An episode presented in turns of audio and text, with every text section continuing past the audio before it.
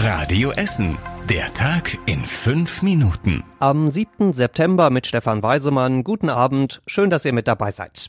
Lasch, Lascher, Laschet. Beim Kanzlerkandidaten der CDU läuft's weiter überhaupt nicht. Heute gibt's eine neue Umfrage von RTL und NTV. Da kommen Armin Laschet und seine CDU-CSU gerade mal noch auf 19 Prozent. So schlecht haben die beiden Parteien wahrscheinlich noch nie irgendwann in einer Umfrage abgeschnitten. Mit dieser Zahl im Rücken kommt Laschet heute zu uns nach Essen und zwar zum politischen Forum Ruhr in der Philharmonie. Da hält Laschet eine Rede. Es geht darum, welche Bedeutung das Ruhrgebiet für die Wirtschaft in Deutschland hat.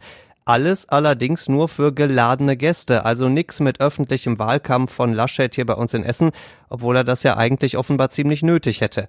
Er ist da aber auch in ganz guter Gesellschaft, denn auch die Kanzlerkandidaten von SPD und Grünen haben Essen wohl vergessen.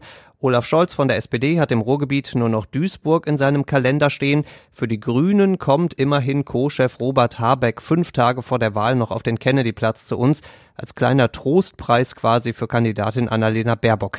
Die drei möchte gern Kanzler gibt's damit für alle Essener nur sehr unpersönlich im Fernsehen oder auf einem der sehr vielen Wahlplakate. Fehlanzeige also bei den Kanzlerkandidaten bei uns in Essen und Fehlanzeige auch bei den Wahlbenachrichtigungen, zumindest in Teilen von Werden und Bredeney. Da haben die Menschen in den letzten Tagen völlig erfolglos auf ihre Wahlbenachrichtigung gewartet. Wo die geblieben sind, weiß keiner. Das kann auch die Verteilfirma nicht mehr aufklären, sagt das Wahlamt heute auf Radio Essen Nachfrage. Alle, die sich da gemeldet haben, bekommen in den nächsten Tagen eine neue Benachrichtigung und alle anderen können natürlich auch so wählen. Das scheitert nicht an einem Wisch. Im Wahllokal reicht der Perso. Das passende Wahllokal findet man auf der Internetseite der Stadt und die Briefwahl kann man ganz einfach formlos per Mail beantragen. Also mit oder ohne Wahlbenachrichtigung haben alle Essener am 26. September die Wahl. Die Essener Kandidaten gibt's ausführlich auf radioessen.de. Dramatische Defizite bei den Erstklässlern bei uns in Essen. Bevor es bei uns in die Schule geht, wird jedes Kind ja ganz genau untersucht vom Gesundheitsamt. Wie gut kann es sich bewegen? Wie viel wiegt es? Wie gut spricht es Deutsch? Jetzt, kurz nach dem Schulstart, hat die Stadt diese Untersuchungen ausgewertet und die Ergebnisse sind echt erschreckend. Ein Drittel der Kinder spricht schlechter Deutsch als die Kinder letztes Jahr. Viele Kinder sind schon stark übergewichtig, viele weitere wiegen so viel, dass sie beim Sportunterricht wahrscheinlich gar nicht mithalten können.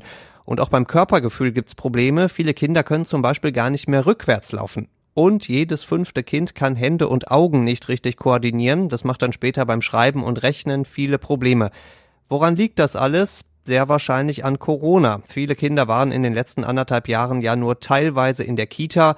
Bei Sportvereinen ist das Training oft ausgefallen. Beides Stellen, an denen Kinder sonst eben ganz genau solche Sachen lernen. Damit bleibt jetzt nur noch eins, das alles irgendwie gerade zu rücken. Die Stadt will dazu Förderkurse anbieten, in denen die Kinder ihr Deutsch verbessern können. Dazu kommen auch Sportangebote, damit die Essener Erstklässler möglichst schnell auch erstklassig auf die Schule vorbereitet sind. Seien wir mal ehrlich, die Radwege bei uns in Essen sehen an manchen Stellen aus wie eine Mondlandschaft. Es sind viele Krater drin. Und da wundert's nicht, dass seit heute ein Mondauto die Radwege an zwei großen Straßen bei uns in Essen abfährt. Und zwar die Radwege an der Ruhrallee und der Wuppertaler Straße.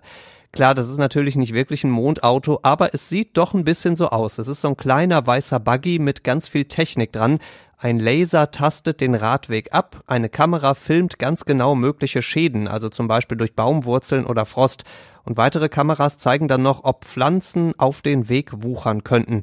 Straßen NRW fährt so hunderte Kilometer Radweg in NRW ab. Im nächsten Jahr wird das dann alles ausgewertet und dann klärt sich auch, ob die Radwege an der Ruhrallee oder der Wuppertaler Straße oder an beiden erneuert werden, damit die erst gar nicht zu einer wirklichen Mondlandschaft werden. 30 Milliarden Euro. So viel gibt es für die Opfer der Flut in NRW und Rheinland-Pfalz. Die Politiker im Bundestag haben das Geld für Privatleute und Firmen heute freigegeben. Jetzt muss es nur noch ankommen. Wann und wie das passiert, ist allerdings noch völlig unklar. Und zum Schluss der Blick aufs Wetter. Die Spätsommerserie geht weiter bei uns in Essen. Morgen scheint den ganzen Tag die Sonne bei uns, dazu richtig sommerliche 28 Grad. Die nächsten Nachrichten bei uns aus Essen gibt's bei Radio Essen wieder morgen früh ab sechs. Bis dahin wünschen wir euch einen schönen Abend. Das war der Tag in fünf Minuten. Diesen und alle weiteren Radio Essen Podcasts findet ihr auf radioessen.de und überall da, wo es Podcasts gibt.